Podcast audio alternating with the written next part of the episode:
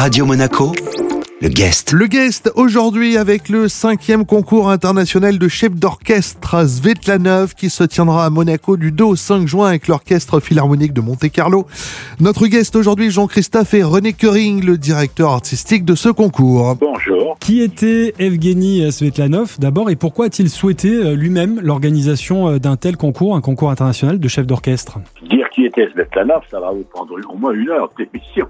C'est un, un, des très grands chefs d'orchestre russes qui a disparu il y a 20 ans et euh, qui était, euh, entre autres, le, le, célèbre directeur du Bolchoï de Moscou, qu'il a quitté d'ailleurs après un coup d'éclat parce qu'il n'était pas d'accord avec certaines choses. Et c'est un homme qui avait un caractère tout à fait spécial, un grand artiste, mais aussi un, un personnage dans la vie.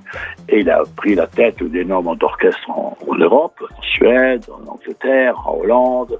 Il est venu très souvent en France, il dirigeait partout. Et alors pourquoi a-t-il souhaité l'organisation de ce concours? Il était très malade à la fin de sa vie. Il est décédé d'ailleurs en dirigeant parce qu'il était à Londres, il a fait son dernier concert et il est mort deux jours après. Il avait décidé que, euh, en quittant cette terre, il, il, voulait laisser un témoignage et surtout une aide aux jeunes artistes de tous les pays du monde. Le plus simple était effectivement de faire un concours de chef d'orchestre. C'est ce qu'il a fondé et dont il a donné euh, la responsabilité à, la personne qui vivait, Madame Svetanova, qui vivait avec lui, et qui a décidé à ce moment-là de fonder ce concours avec Marina Bauer, qui était devenue la, donc la directrice, la présidente du concours, et qui a fait le premier concours en 2007 à Luxembourg, puis euh, ensuite à Montpellier au Festival de Radio France, et puis les concours ont eu lieu par suite uniquement à Radio France jusqu'à cette année où on a obtenu la possibilité de le faire avec euh, l'Orchestre Philharmonique de Monte-Carlo. Donc euh, finale le 5 juin ici même à Monaco, euh, il y aura quatre candidats en concurrence, un jury de professionnels et, et le public qui pourra euh, voter. Mais au départ, ils étaient plusieurs centaines à postuler. Comment euh,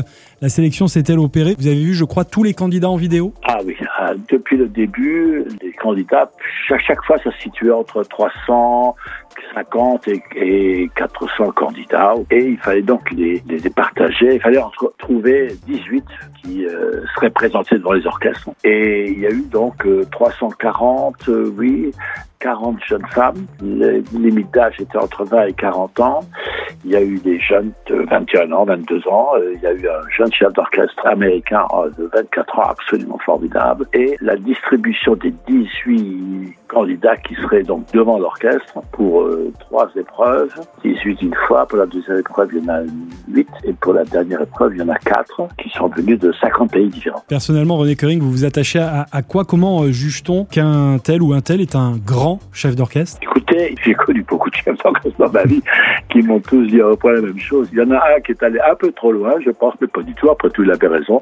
Il disait, moi, je juge un chef d'orchestre rien que quand il rentre sur scène. Déjà, je sais s'il est capable ou pas. Ça, c'est curieux parce qu'évidemment, nous, on s'attend plutôt à une expertise, si on veut, musicale. Mais là, lui, il dit, non, non, ça se voit tout de suite si quelqu'un est capable. C'est vrai que c'est pas simple parce que les chefs d'orchestre, c'est en général euh, 90, euh, 120 musiciens devant soi et il faut arriver à imposer son choix, sa vision, son son à des œuvres qui sont énormément jouées, évidemment, certaines depuis des siècles, et de le faire sans parler, si possible. À l'orchestre, il faut lui, ah, c'est très compliqué à expliquer, mais il faut lui donner le tout de ce qu'on veut transmettre uniquement par euh, sa présence, son geste et son regard. Merci beaucoup, René Köring. Merci beaucoup. Notre guest aujourd'hui dans l'Afterwork était René Köring, le directeur artistique du concours international de chef d'orchestre Svetlanov, qui se tiendra en du 2 au 5 juin avec l'orchestre philharmonique de Monte-Carlo. Ce rendez-vous à retrouver en replay sur notre site, notre application,